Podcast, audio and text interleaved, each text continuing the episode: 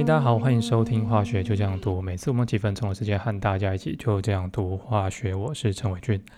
先预祝大家新年快乐！我们的学测终于终于考完了。其实我也不知道我的节目到底这到最后会是面对呃高中生呢，还是一般的社会大众。那我们现在第一次开台，因为我目前是一个上班族的身份。那过去呢，我在高中的时候就对学习化学还蛮有兴趣的，所以我想就借这个机会，我们开了一个频道。那么也没有要收费啦，所以我们就跟大家分享一下，说过去我在学习化学的时候呢，有一些呃自己的一些心得，那再加上一些在呃大学啊研究所的一些经验。那我跟大家做一个延伸补充跟分享。那老实讲，这次我回头看这个学测，不看还好，一看真的是吓一跳，因为跟以前我们学测的考法真的是差蛮多的。我看一下，我那时候考的时候是什么学年度的？那时候是九十七学年度，到现在一百一十二年，中间我们已经隔了十五年。那在过去在考学测的时候，其实都还蛮单纯的，就是给你一个题目。然后问你答案是什么？有时候好像是废话，但以前真的是直白很多，就像是说他给你一个溶解度的题目啊，问你啊，这哪一个是吸热，哪一个是放热？这相对来讲是直觉很多，不像现在呃有很多层层的包装。像今年的多选呢，就看到说一个水坝的题目，就问你说，如果你是要呃做什么阶段的一个任务，那你需要哪一些参数？你必须是对实物经验稍微有一点概念，你才会知道如何作答，而不是说，呃，只看书本怎么做，只看书本上面的知识，你就可以直接选到你要的答案。这几年的学测，我觉得好像已经往一个越来越活用的一个方式来走。那么在这边还是预祝所有的考生呢，会写的通通写对，不会写的通通都把它猜对了。我们还是回到今天的正题呢，一百一十二年。自然学测哦，化学的部分，我们看到有一些题目呢，老师在出题的时候用字遣词的部分，诶，老师其实是有在留意的。像我们在学测的二十一题呢，然后二十题我先念一下题目。这边他说硫可以用两种不同固态形式稳定存在，分别是斜方硫跟单斜硫，这应该是呃高一化学的部分。那这个小智，呃小智不止抓宝可梦，对硫很有兴趣啊。他说找了硫的相图了，然后他说依据该图下列叙述何者正确？那这个相图呢，大家应该不会很陌生，分别就是固态、液态、气态。那其实水的相图会比较单纯，但是如果像在硫的部分呢，就还会再加入斜方硫跟单斜硫，所以它的固态会被区分成两块，然后液态跟气态这样总共有四个地方。好，那我们来看一下选项的部分。选项的部分呢，有一些会牵涉到相图，要看的时候才会知道题目在讲什么。我这边直接讲到重点的部分。呃，B、C、D 这三个选项呢，都是在刚刚讲到四个相态里面取三者，然后问你说，哎，这个可不可以稳定共存？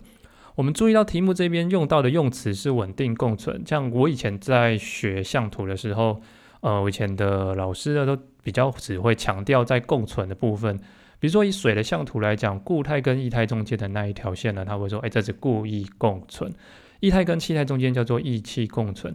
但是这一句话你讲共存本身其实是有一点 bug 的。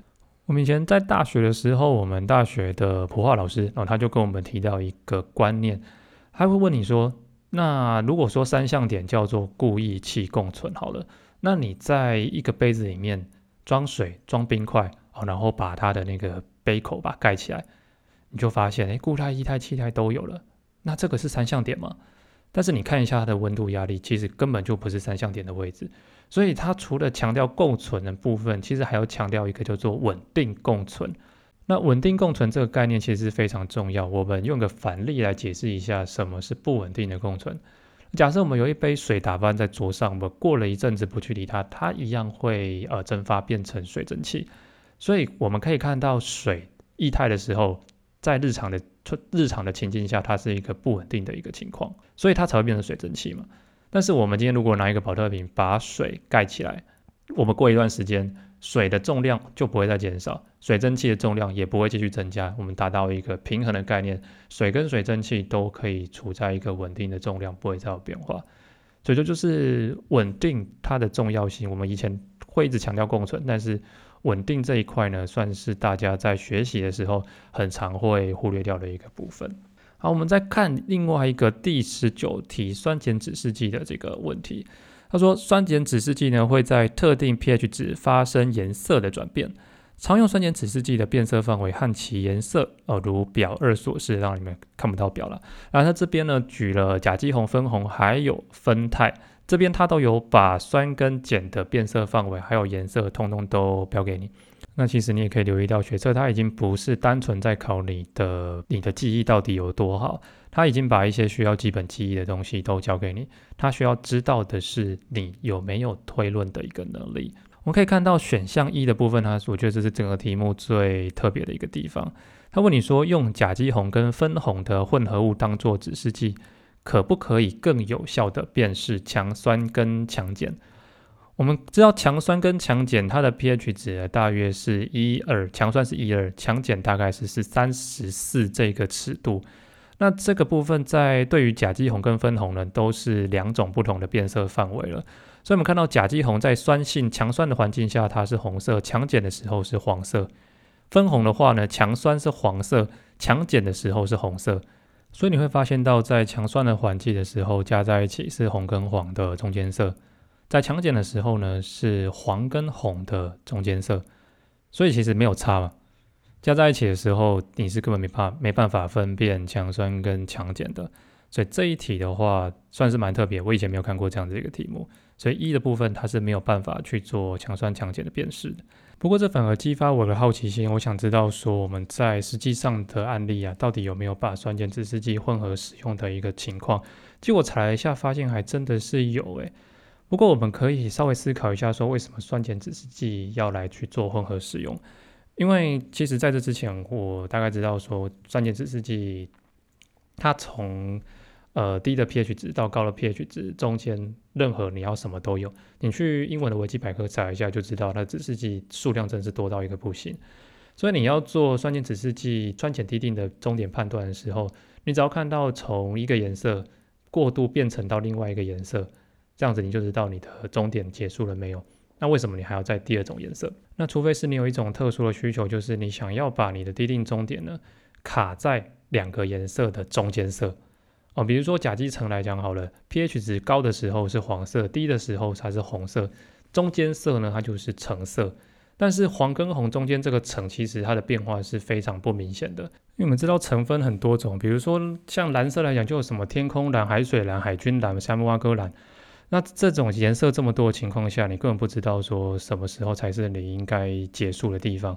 所以在酸碱指示剂的部分，我们会加入一个反向色。让它在这个过渡点的时候，它会呈现一个灰色的状态。那你加入这个第二个颜色呢？其实不一定是真的是要酸碱指示剂啊。如果说你是纯粹加染料，反正你只要让你在过渡的过渡时期的那个颜色呢，能够呈现灰色，让你比较好辨别就可以了。那么可以稍微延伸思考一下，我们发现到说，当你加第二种酸碱指示剂的时候，你对 pH 值的鉴别度它是有提高的，对吧？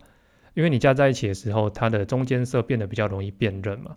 那如果我们想要知道说，我们有一个未知的溶液，它的 pH 值是多少，那我是不是多加几种酸碱指示剂把它混在一起，我可以鉴别的 pH 值的种类就变得很多。所以，我们实际上呢，确实是有这个实力，就是我们的广用试纸。我们广用试纸是有五种不同的酸碱指示剂混合在一起。然后它就可以从呃三到十一，就是强酸到强碱之间不断的过渡，不断的变色。那最终呢，你只要把它滴进去你的溶液里面，你就可以知道说你的溶液现在 pH 值是多少。好，那我们这期节目差不多先聊到这一边啊。那下一节我们预计会做一集来跟大家聊一聊化学系四年到底都在做一些什么事情。学这刚考完嘛，应该大家都会开始面临到选系的一个问题。那大家应该很多人都已经对完答案，大概对自己之后可能的落点范围稍微有点概念了。那我就做一集，我跟大家讲一下，说之后在化学系会念什么东西，那整个学习的环境大概会是怎么样。如果喜欢我们节目的话，可以到 Apple Podcast 上面按下五星的评价，并且留言给我。